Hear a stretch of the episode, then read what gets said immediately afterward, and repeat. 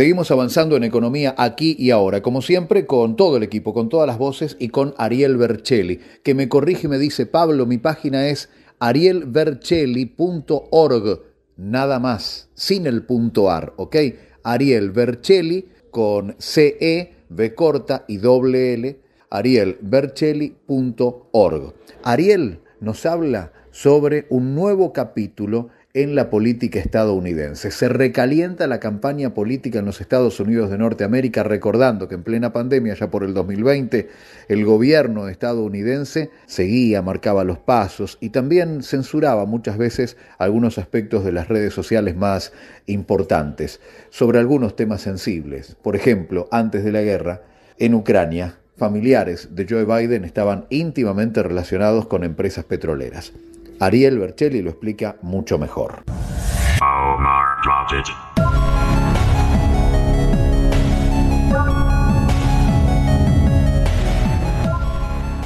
Mientras la campaña electoral comienza a calentarse en los Estados Unidos, cada día es más evidente el profundo deterioro que atraviesa su democracia a las acusaciones de fraude y manipulación electoral en las presidenciales de 2016 y de 2020 y hasta la toma del Capitolio el 6 de enero del 2021, por estas horas se suman graves denuncias sobre la presión que habría ejercido el FBI sobre sus corporaciones tecnológicas, entre otras Facebook Meta y Twitter, con el objetivo de censurar noticias que pudieran comprometer al entonces candidato a la presidencia Joe Biden y a su hijo Hunter. La bola de nieve fue creciendo de a poco. El jueves pasado, el famoso podcaster Joe Rogan invitó a su programa a Mark Zuckerberg, dueño y responsable de la corporación Meta, a cargo de Facebook, Instagram y WhatsApp. En una de sus respuestas, tan ambigua como sutilmente preparada, Zuckerberg manifestó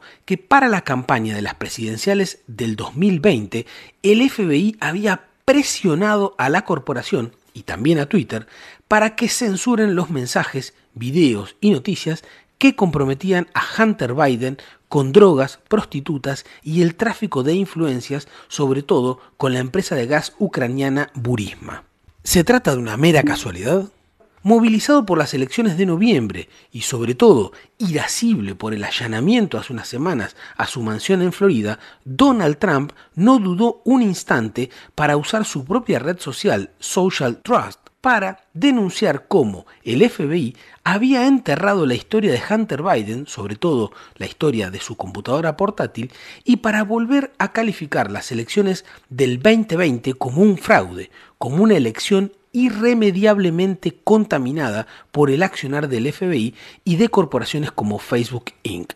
El expresidente republicano, rápido de reflejos, solicitó que las elecciones sean anuladas, que se lo restituya en su cargo o que se convoque inmediatamente a nuevas elecciones presidenciales en los Estados Unidos. Además del revuelo político, de los supuestos despidos en el FBI, es oportuno preguntarse qué sanciones le corresponderían a Mark Zuckerberg y otros CEOs corporativos por no denunciar oportunamente a los agentes del FBI, por censurar a sus usuarios o claramente por desinformar a la población durante una campaña electoral.